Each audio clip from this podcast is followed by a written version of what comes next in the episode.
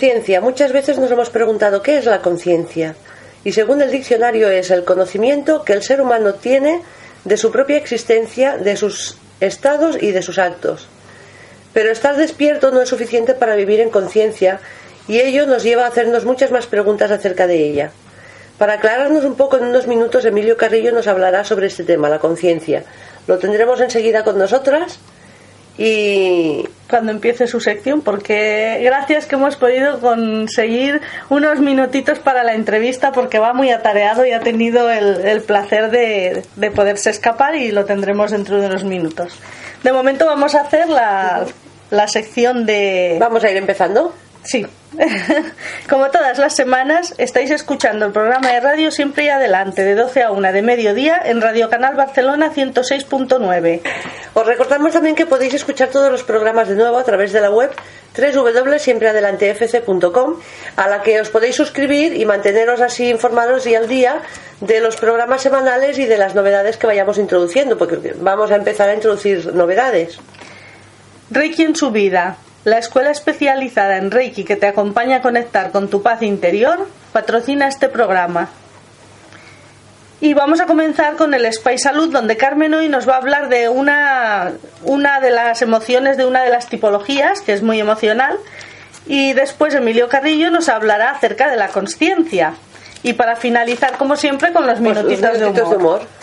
Vamos a hablar hoy de, de una de las tipologías que es, que es la tipología, una tipología de agua, que es la tipología de cáncer.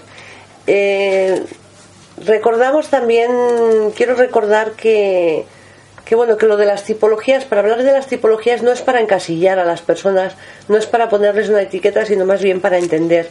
Y también hay algo importante, que es que nosotros venimos con una esencia, venimos con una, con una estructura para vivir determinadas situaciones, para ir aprendiendo de ellas y ir aprendiendo a gestionarlas. Y esa propia estructura es a la que hemos de volver para después de ahí poder disolvernos y ofrecernos a los demás. Uno no puede ofrecerse a los demás si no tiene una conciencia de quién es y qué hace y qué herramientas tiene y qué dones puede, le puede facilitar. Entonces, primero conócete a ti mismo y a partir de ahí puedes disolverte para entonces poder hacer un servicio a la humanidad si no sabemos quién somos, no sabemos qué podemos ofrecer, no sabemos qué podemos dar, qué es lo que vamos a ofrecer a los demás y qué es lo que los demás pueden esperar de nosotros, ¿verdad? Pues bien, en esa tipología eh, es una tipología, como decimos, de agua. ¿El agua qué es? El agua son los sentimientos. Y cáncer es el que representa el máximo potencial en, en, los sentimientos. Es el iniciador de esa etapa que eh, funciona pues como, como como un, como un iniciador en el tema de los sentimientos.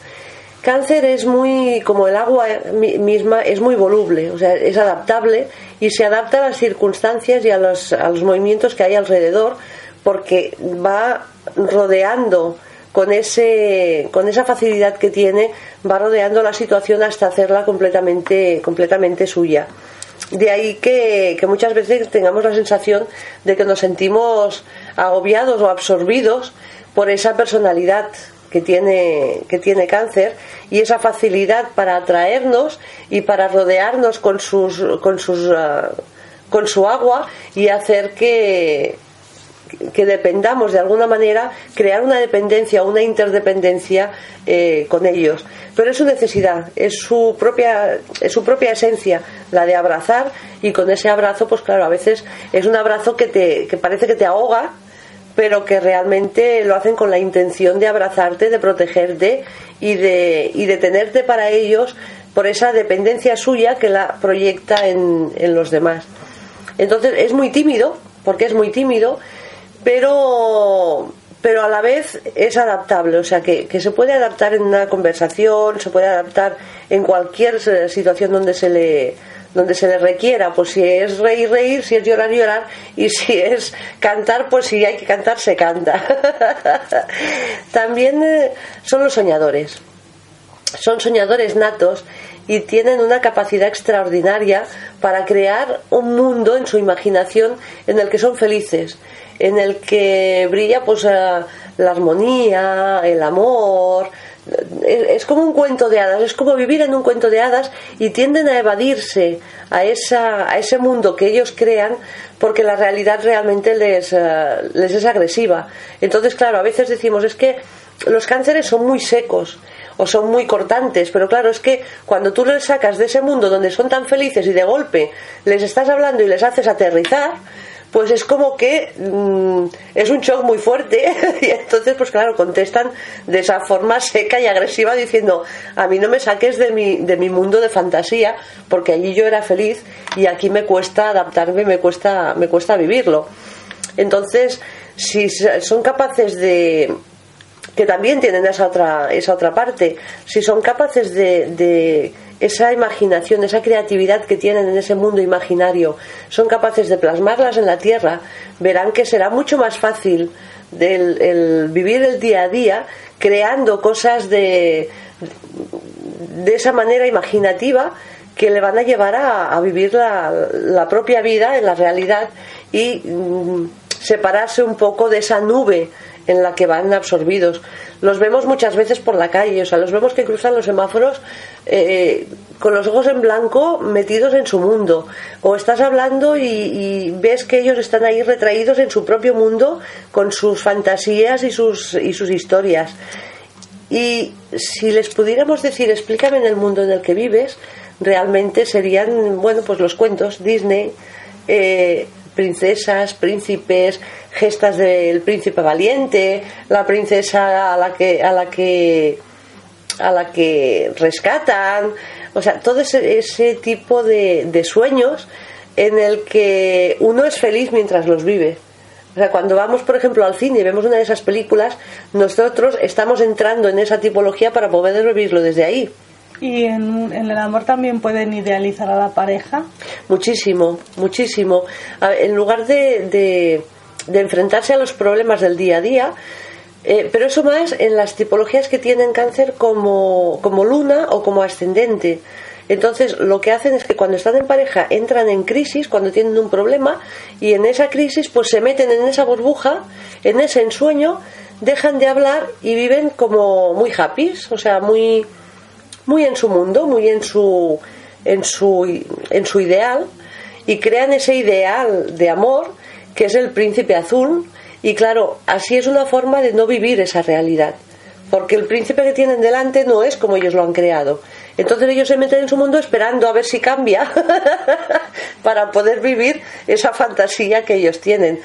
Huyen de los problemas reales porque en su mundo no existen los problemas.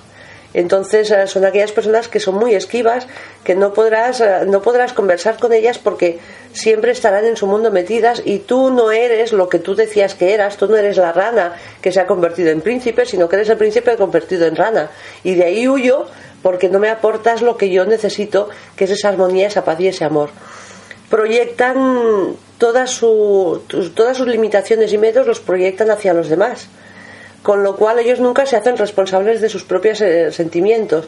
Lo que tú haces que a mí me gusta es mío, pero lo que tú haces que a mí no me gusta o lo que yo hago que a mí no me gusta es que es provocado por ti.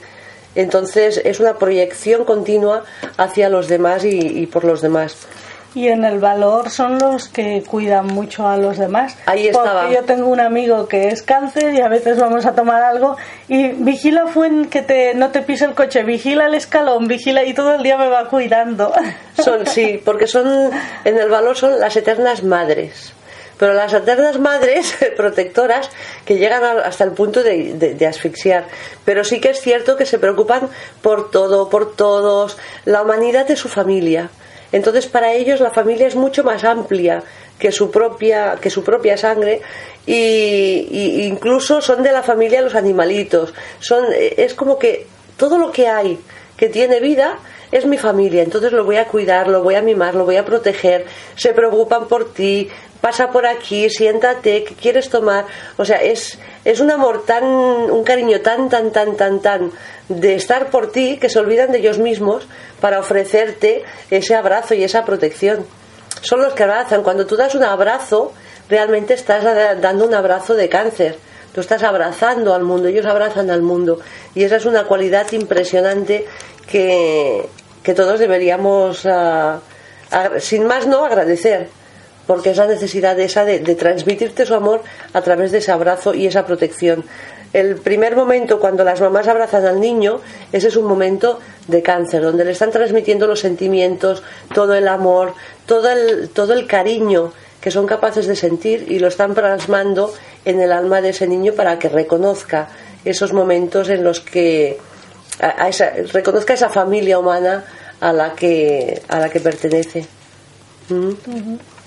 y vamos a vamos a hay mucho mucho más que hablar de, de, de las ¿Y tipologías cómo puede de cáncer salir una persona que tenga la limitación la crisis la luna en cáncer para gestionarla cómo puede hacer una de las de las cosas que los limitan por Porque claro que sueña igual no es ni consciente de que él está soñando en su propio mundo no, porque ya desde pequeñitos se crean su mundo imaginario. Entonces ellos viven con sus personajes imaginarios, crean personajes que a los que están viendo que son imaginarios y ahí es donde, donde tienen dificultad para definir si lo que están viendo es su ensueño o lo que están viendo realmente es su, su guía o son esas, esos guías que tenemos todas las personas.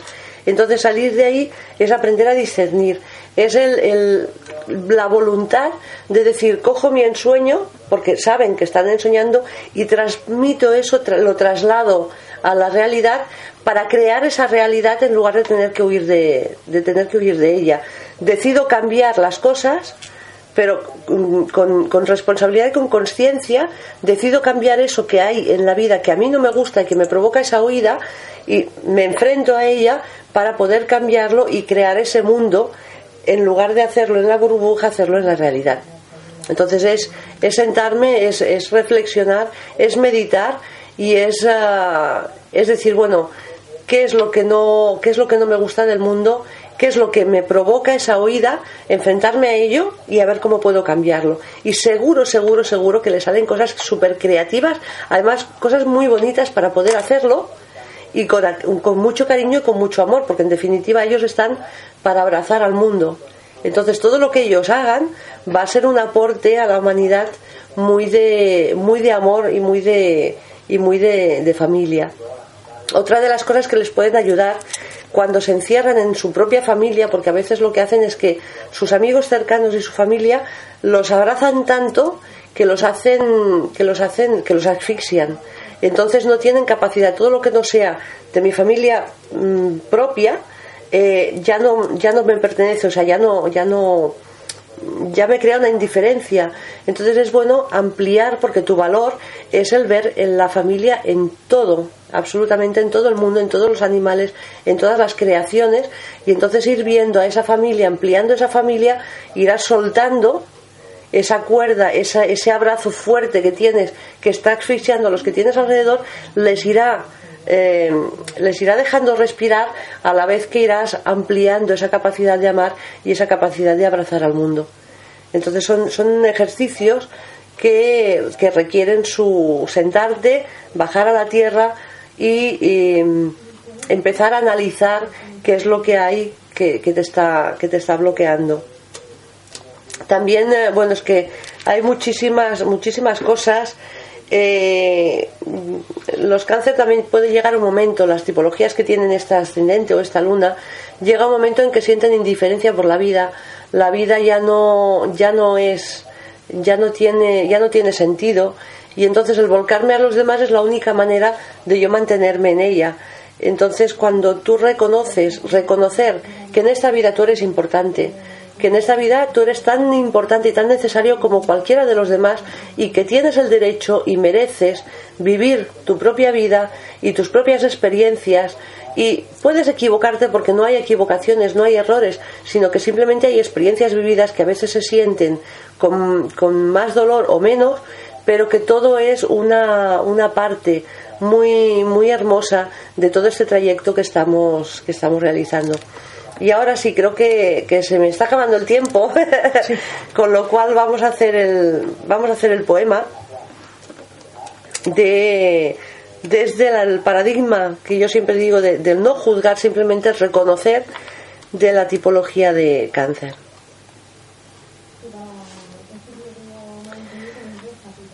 Cáncer, burbuja de agua que contiene preciosas historias románticas de príncipes y princesas gestas épicas, sueños sumergidos en realidades ficticias que sumen al alma en un ensueño bello, amoroso y rebosante de estrellitas de felicidad. Maestros en ensueños en los que proyectan el ardiente deseo de una vida fácil, sencilla y llena de hermosas criaturas donde la felicidad, el amor y la armonía son las únicas emociones que habitan. Cáncer, abanderados de sentimientos portadores de esa mágica ilusión que en la inconsciencia permanece escondida y que tímidamente y con dulzura se ejercitan en la conciencia para transportarla y cambiar con creatividad esa realidad que les invita a evadirse. Cáncer, madre incansable que abraza al mundo con los brazos abiertos para acoger amorosa y delicadamente a todas las criaturas que en él conviven, aunando a toda manifestación creada en un único ser, una única familia, a la que persisten en proteger con su generoso abrazo de amor. Así que por favor te pido que si en algún momento tu persona se siente herida por mis actos o palabras, recuerdes que los sentimientos que en tu corazón anidan han sido grabados por el abrazo de otra agua igual a la mía, que como madre te ha abrigado, amado y protegido, para que no quedaras sola al nacer en esta vida desprotegida. Recuerdes que en mi ausencia estoy recreando un mundo perfecto, feliz y lleno de vida en el que puedas de nuevo encontrar tu alegría perdida. Y recuerda que como ante un espejo, tu alma se refleja en la mía, para que puedas reconocer las proyecciones de tu agua perdida y mostrarme con ella cómo se traen los sueños a la realidad de la vida, desde la luna del alma, para que yo así pueda cambiar la mía. Y por favor te pido, si en algún momento me ves con miedo, indiferente a la vida, huida hacia el futuro o con exceso de celo de personas y seres que cerca de mí habitan, me recuerdes la verdadera esencia de mi alma para que pueda volver a reconocerla y volver a amarla. Emilio Carrillo es economista, profesor universitario en diversas universidades españolas y extranjeras, en la política, vicealcalde de la ciudad de Sevilla, entre otras distinguidas posiciones. Emilio experimenta una profunda transformación en su interior y en su vida a raíz de una experiencia cercana a la muerte. Ello le llevó a una profunda comprensión del ser humano como interdimensional, inmortal y divino. Y Emilio es autor, yo he leído bien, Emilio, nada más y nada menos que de 56 libros. ¿Cuántos libros has escrito? ¿56? yo, antes que nada, muchas gracias. Buenos días, Buenos días, Emilio. Pues agradezco un montón. a nosotras que hayas venido, estamos encantadísimas. muchas gracias. Y efectivamente, son 56 libros. Es verdad que algunos son con coautor, eh, pero vamos, la mayoría son libros individuales. Eso sí, eh, una gran parte forman parte de mi antigua vida es decir, son temas relacionados con la economía, con la hacienda pública, con el desarrollo económico. Y en ámbitos que son concienciales y espirituales, que a los que me dedico hace de una parte de mi vida para acá, como tú has señalado, creo que son 13, no lo tengo muy claro, creo que son 13 de los 56. O sea que en tu vida hay una gran diferencia entre un antes y un después. Sí, mi vida, sí es cierto que cuando era jovencito, allá con 14, 15 años, yo tenía una firme vocación espiritual y no me fui al seminario de milagro, si no llega a ser porque a pesar de tener 15 y 16 años tomé conciencia de que el celibato no estaba hecho para mí y que no iba a ser capaz de gestionar la sexualidad en celibato y es por lo que no me fui al seminario, si no me hubiera ido al seminario claretiano, al colegio clare que yo estudiaba. Y ahí ya empecé por otro derrotero. ya empecé fundamentalmente a orientar eh, una vocación de servicio público que me llevó a la política. Después también hice oposiciones y he estado trabajando mucho tiempo en la administración pública y en la universidad. Y en el año 2000, eh, es decir, ya tenía 42 años, eh, en un viaje a América Latina eh, topé con un libro. Un libro llegó a mi vida, el Kibalión, Los Principios Herméticos. Y ahí es donde comencé una nueva andadura. Es como recuperar aquello que había dejado en la juventud, recuperarlo. Empecé a, a reflexiones interiores, publiqué un primer libro, Los Códigos Ocultos, que tiene mucho que ver con los principios herméticos, y ahí comencé una nueva andadura. Y esa andadura me llevó a ir soltando cosas. Entre el 2008 y 2009 solté todo. Solté la universidad, solté la actividad política.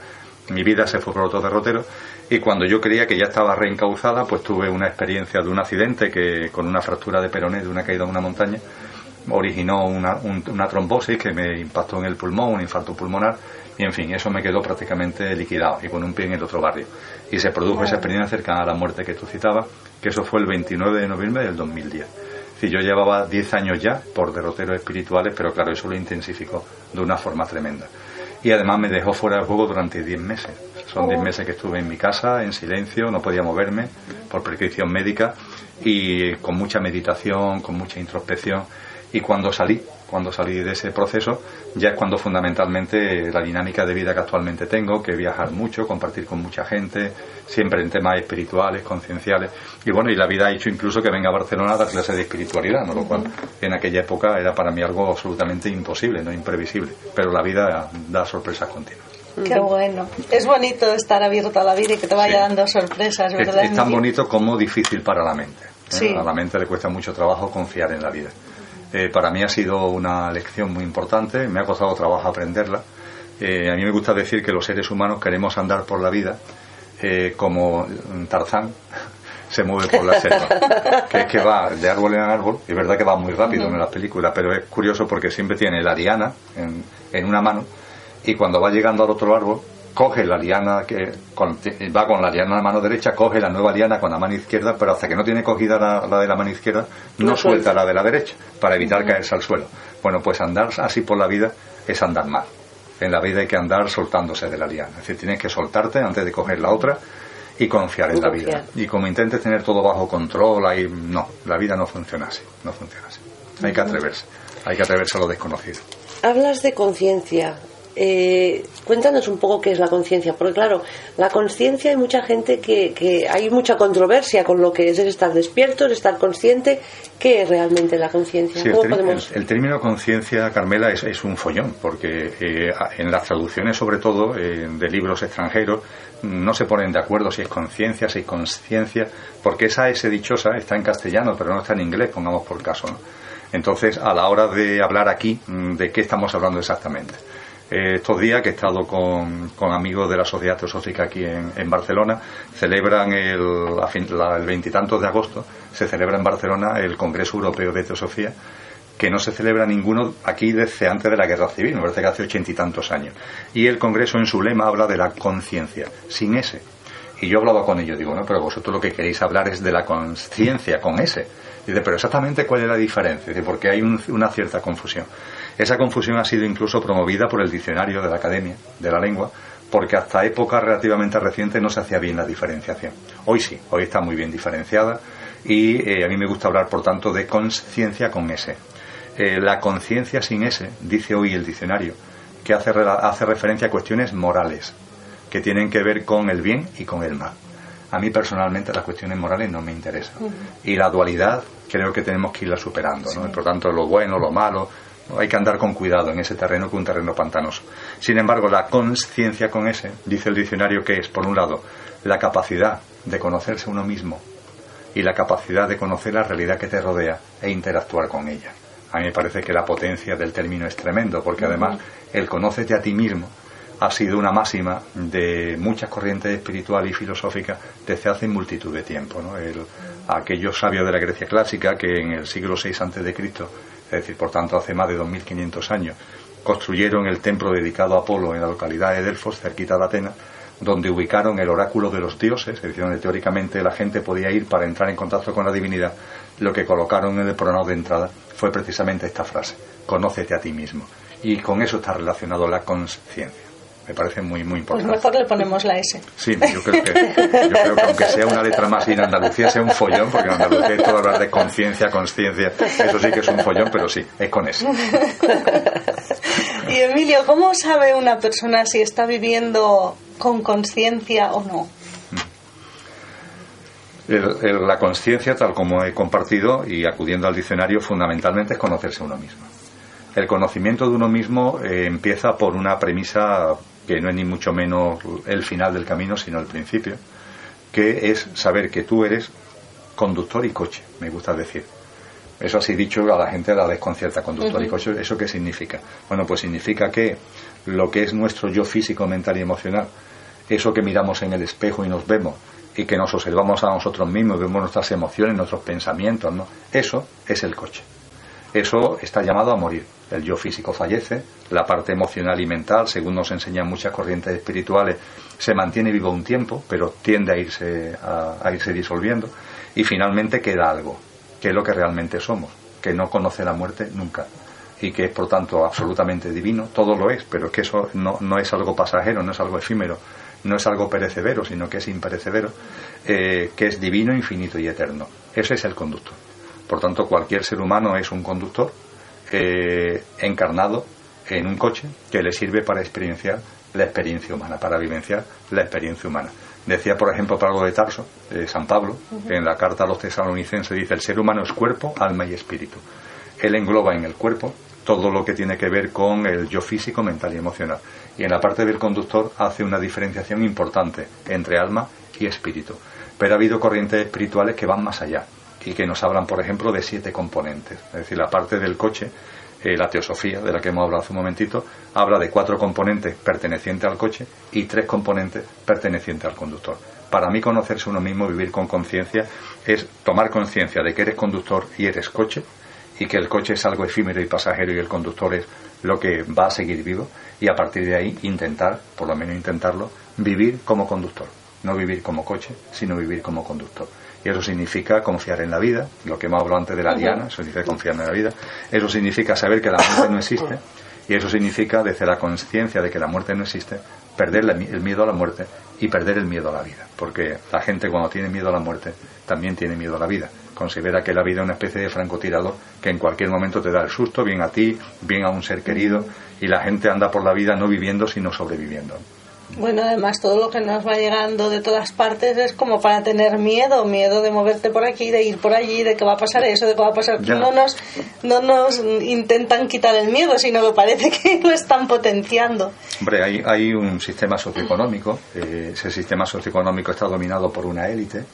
Eh, yo no entro para nada en teorías conspirativas, pero como economista que soy, soy consciente de que hay una élite socioeconómica que maneja el sistema, que lo dirige, que lo controla y que tiene un empeño en controlar y dominar a, la humanidad. Y esa élite conoce muy bien cómo hacerlo. Y el caldo de cultivo para controlar a la gente, para tenerlo en la palma de la mano, es siempre el miedo. La incertidumbre, la inseguridad, el miedo es el caldo de cultivo. Una persona cuando vive una vida más equilibrada, más armoniosa, más segura, donde los miedos, la incertidumbre no están tanto, esa persona empieza a elevar la perspectiva, empieza a mirar a otro sitio, empieza a mirar otras cosas que tienen que ver con la conciencia, con la espiritualidad. Pero claro, mm, no sé, tú miras a, mucha gente joven actualmente, ¿no? Joven entre comillas, 30, 35 años, joven entre comillas, por tanto. Y claro, están con la incertidumbre, con, bueno, ¿y qué hago? ¿no? ¿Y, por, dónde, por dónde encauzo mi vida? Y un trabajo, pero te dura nada, y además mal pagado, con horarios tremendos. Entonces, toda esa incertidumbre, esa inseguridad eh, y ese miedo lo que hace es que favorece que la gente sea más manipulable. ¿no? Es algo, por tanto, que el sistema favorece. Pero en cualquier caso, eso es así y también, entre comillas, sin quererlo, ellos no están haciendo un favor porque a mí me gusta decir que hay un experimento en los laboratorios que es la rana hervida. Cuando una rana. Sí, pues, es, precioso porque, eh, con el mayor respeto a los animales, en que le hacemos una salvajada, por tanto, desde el mayor respeto y la compasión hacia los animales. Es, simplemente un, eh, un recipiente con agua, agua natural, y una rana. Echamos la rana en el recipiente y la rana chapotea, mm, está a gusto Segunda parte del experimento, lo que hacemos es que hervimos el agua y una vez que está hirviendo echamos a la rana en, la, en el agua. La rana lo que hace es que salta, brinca para, para huir, para huir del recipiente. La tercera parte y última del, del, experimento consiste en que metemos la rana en el agua a temperatura natural, ponemos la rana en el hornillo, la rana, perdón, el recipiente en el hornillo y le damos temperatura, pero lentamente, a fuego lento, a fuego lento. La temperatura va subiendo, la temperatura va subiendo y la rana muere hervida. Entonces esa élite lo que está haciendo es darle unos subidones de golpe a la temperatura del recipiente que mira por donde sin que ellos lo quieran. Están haciendo que mucha gente se dé cuenta y salte, no brinque, porque si no correríamos el riesgo de morir hervidos sin darnos cuenta. La élite, como es insaciable, como la voracidad la lleva intrínseca, eh, es de una especulación cortoplacista y, global, pues mira por dónde nos está haciendo un favor, porque está haciendo que mucha gente saltemos, saltemos. Qué bueno.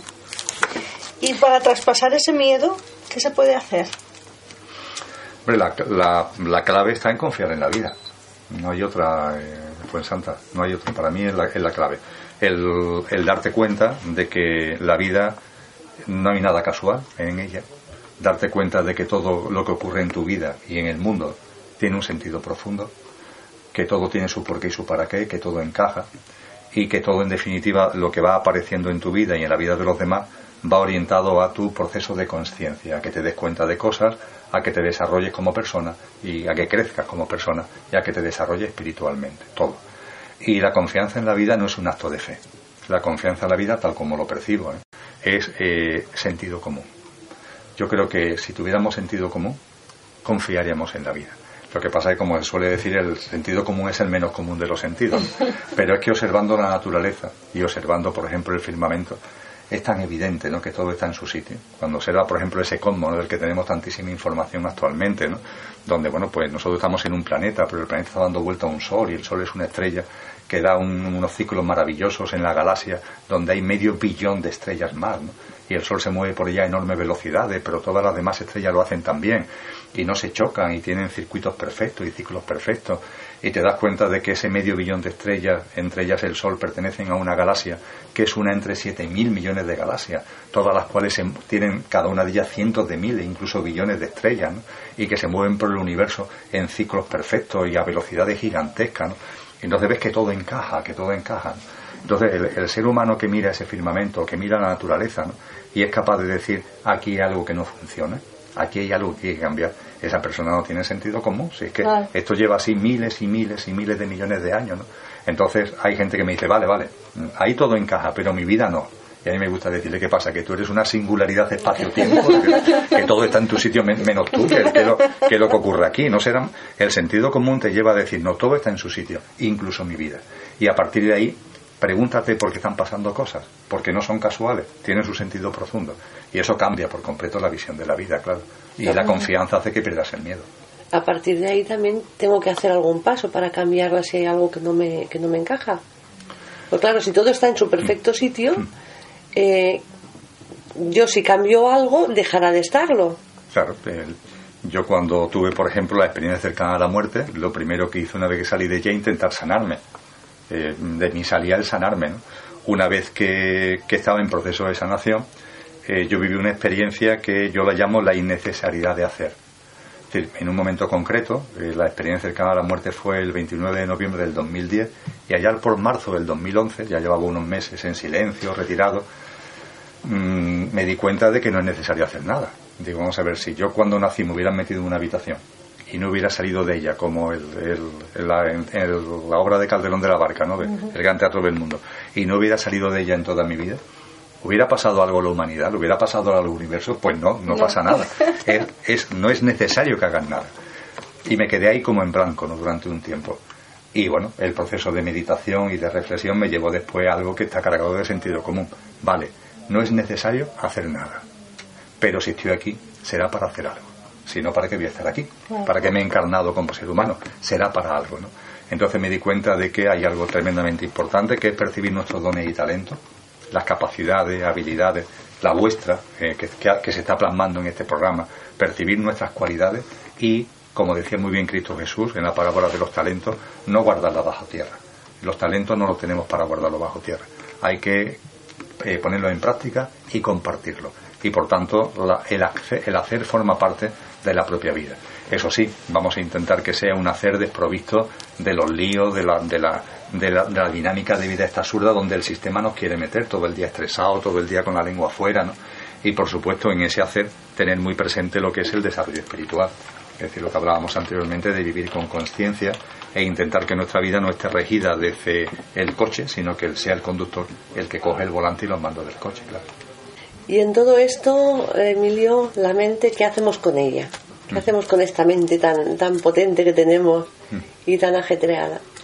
Hace un, ratillo hablábamos del conocimiento de nosotros mismos, del coche y del conductor, que el coche tiene distintos componentes, que el conductor tiene distintos componentes.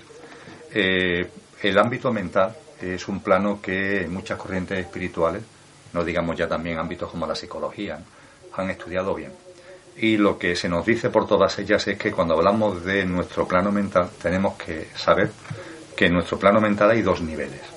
Eso no suele pasar desapercibido, pero está muy estudiado y además es muy fácil de comprobar. Hay un nivel que se suele llamar inferior, también denominado mente concreta. Ese nivel inferior o mente concreta, algunos psicólogos dicen que está ubicado en el hemisferio izquierdo del cerebro, esa mente concreta es la que nos sirve para nuestro día a día mm, para organizar cosas, para quedar en, un encuentro, para tu actividad laboral, para levantarte, para acostarte, para el trasiego de todos los días. Eh, en psicología se habla de que es la mente que nos sirve para movernos por lo tridimensional, por, nuestro día a día. Ahora bien, junto con ese nivel mental inferior o mente concreta, hay otro nivel, que es la que se suele denominar mente abstracta. Es un nivel superior. Y esa, ese nivel mental es el que nos permite, por ejemplo, reflexionar sobre cosas como las que estamos hablando ahora. Esa mente abstracta es la que te permite eh, preguntarte quién eres, de dónde vienes, a dónde va, qué es la vida, qué es la muerte, qué es la existencia, qué es el cosmos, cuál es el origen del universo, etcétera, etcétera, etcétera. Las cuestiones trascendentes y existenciales. Para eso tenemos ese nivel superior que es la mente abstracta. en, a lo largo de la historia de la humanidad se ha utilizado mucho la mente concreta.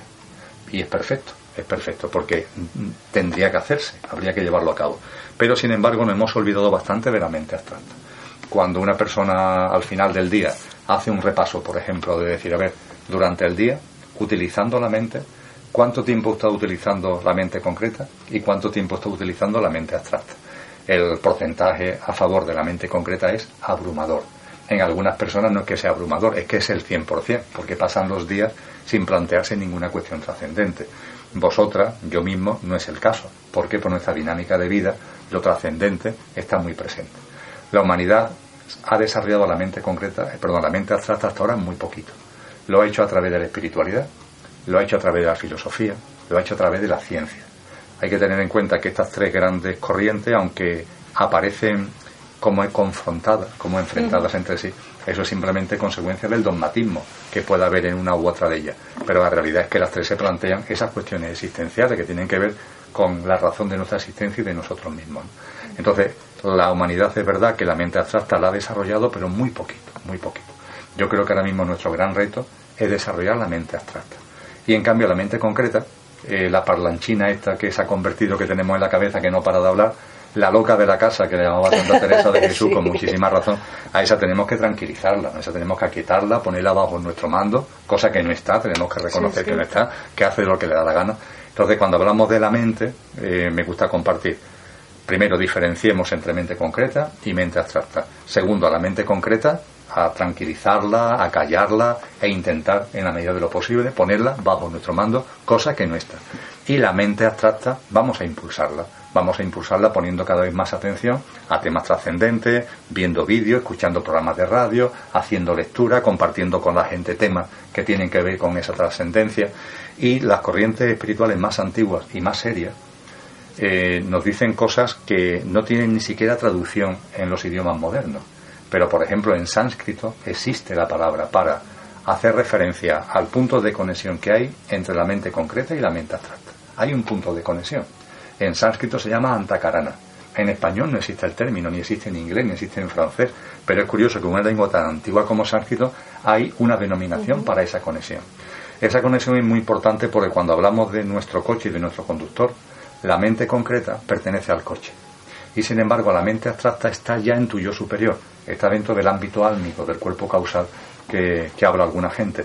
De tal manera que la mente abstracta es tu yo superior y la mente concreta es tu yo inferior.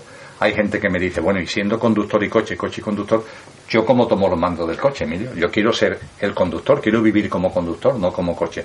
Bueno, pues el que de la cuestión no es que lo diga yo, está escrito desde hace multitud de tiempo. El que de la cuestión está en desarrolla la mente abstracta. Pon atención a todas esas cuestiones trascendentes en tu vida.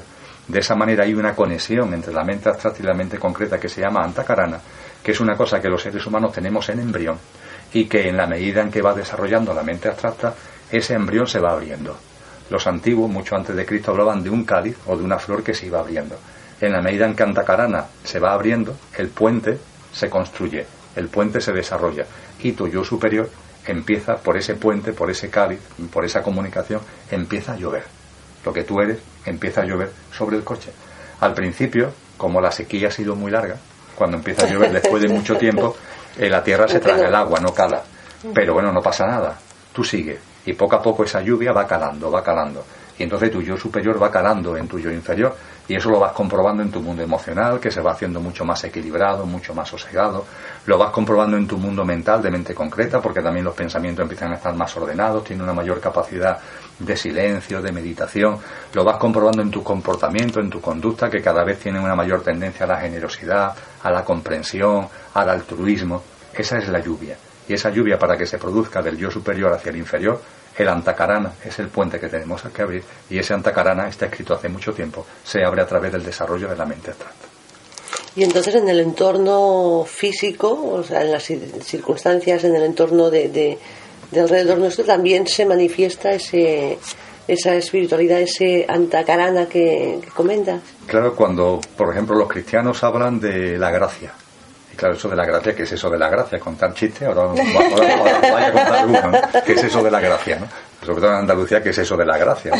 Bueno, la gracia es eh, cuando se Antacarana se desarrolla, lo que realmente somos, como comentaba, empieza a llover.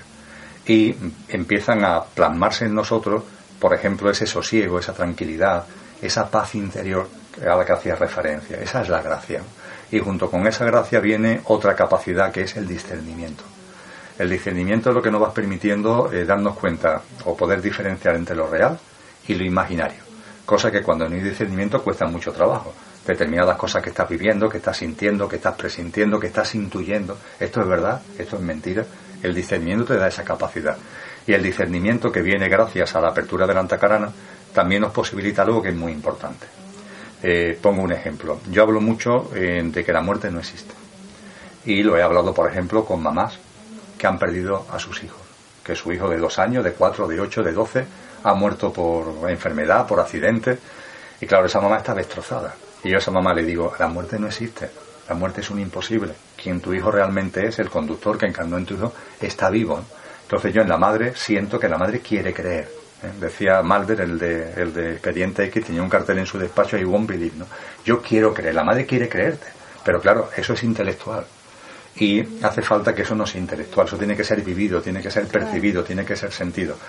Yo entonces a madre le digo, mira, tienes que meterte por este camino, lee, acércate a gente que te puedan aportar desde el punto de vista espiritual, contempla vídeos, escucha programas de radio que tengan que ver con esto, porque esa va a ser la forma. No es, no es tanto ir al psicólogo para darle vuelta al tema emocional, no, no. Decía Einstein que un problema no puede ser resuelto desde el mismo plano en el que se provocó y esa mamá intenta ir a resolver el problema emocional que está destrozada desde lo emocional. Y no tienes que irte al plano mental, tienes que desarrollar la mente abstracta. Y desarrollando la mente abstracta se abrirá la antacarana, tendrás discernimiento. Y entonces cuando esa madre ya habla contigo y ya sientes, ya ves que ya no es un tema intelectual, sino que por fin, por fin ella está viviendo que la muerte no existe.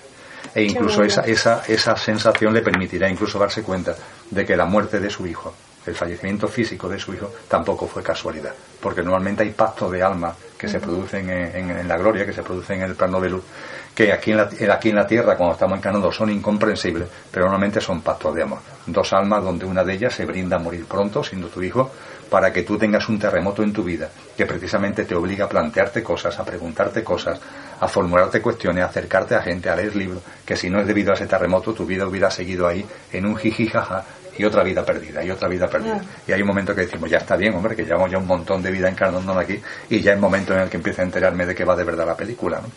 Qué bueno. Mm. Emilio, estaríamos, bueno, horas hablando contigo porque se nos pasa volando y sabemos que has hecho el gran esfuerzo de venir al programa porque te tienes que ir ya mismo otra vez. Que lo he encajado en la agenda que ha sido complicadísimo. Que ha sido complicadísimo. y, no te podemos tener más, pero que, han quedado muchísimas preguntas por contestar. muchas, muchas, muchas. se me pregunta hablo mucho. y nos gustaría de, poder volver a tenerte aquí para, para si cabe otro día? ampliar esa esa información que nos estás dando que seguro que a muchas personas, a mí personalmente me encanta y a muchas personas pues también nos abre un poco esa mente abstracta que dices tú y esa puertecita de la antacarana para que podamos entender pues no tenía ninguna duda que así lo hacemos. Yo vengo a Barcelona por lo menos cuatro veces al año, por lo menos. Hablábamos antes del Congreso Europeo de Teosofía, que a finales de agosto, que vendría él, Así que si al final de agosto estáis operativo bien y si no en la siguiente venida ya, ya buscamos el hueco. Yo estoy Vale. encantado de estar con vosotras, es un placer. Pues muchísimas Muchísimas gracias. Ya gracias. sabemos que todos los que quieran seguirte pueden encontrar montones de vídeos en YouTube, en tu página web que se llama El cielo en la tierra. Ajá. Y allí van a encontrar más información y muchísimos vídeos. Y gracias. Y nos, nos gustaría, te voy a pedir un pequeño, un, un pequeño, eh, suger- una pequeña sugerencia para las personas que nos están escuchando. ¿Algún pequeño consejito? Bueno, yo la- el consejo, entre comillas, que, Entre comillas. que- diciendo que no di consejo, ¿no? pero comparto desde el corazón y sin querer convencer nada a nadie, como decía Krishnamurti, yo no quiero convencer a nadie de nada, comparto desde el corazón confiar en la vida. Eh, en las clases que doy en, el máster universitario, ¿no? digo confiar en la vida una semana, ¿eh? sabiendo que todo lo que ocurre en tu vida y en lo de los demás tiene su sentido profundo y, y es un mensaje continuo de ti mismo hacia ti mismo, confía una semana. Y cuando contemplo los ojos de la gente, en una semana confiando en la vida, mucho tiempo, digo un día. Y si un día os parece mucho tiempo, una hora. Una hora confiando en la vida transforma la vida. Es lo que puedo compartir de corazón. Una hora confiando en la vida. Pues muchísimas gracias, Emilio. Muchas gracias, Por, estar aquí. Muchas gracias. Y ahora vamos a pasar directamente a los chistes antes de que se termine el programa, aunque sea dos, porque luego nos meten la bronca que no hemos dicho los chistes. Y- Dice que dos locos están desayunando en el comedor del manicomio y uno le dice al otro, oye, ¿por qué tiras a los panecillos después de untarlos con mantequilla? Dice, pues muy sencillo, porque no me gusta la mantequilla. ¡Qué malo! No, no, no es malo. Todo tiempo pasado fue anterior. ¡Qué gran frase! y dicen que el dinero no hace la felicidad, pero hace falta. Tener la conciencia limpia es síntoma de mala memoria. Dicen, no te tomes la vida en serio, al fin y al cabo no saldrás vivo de ella.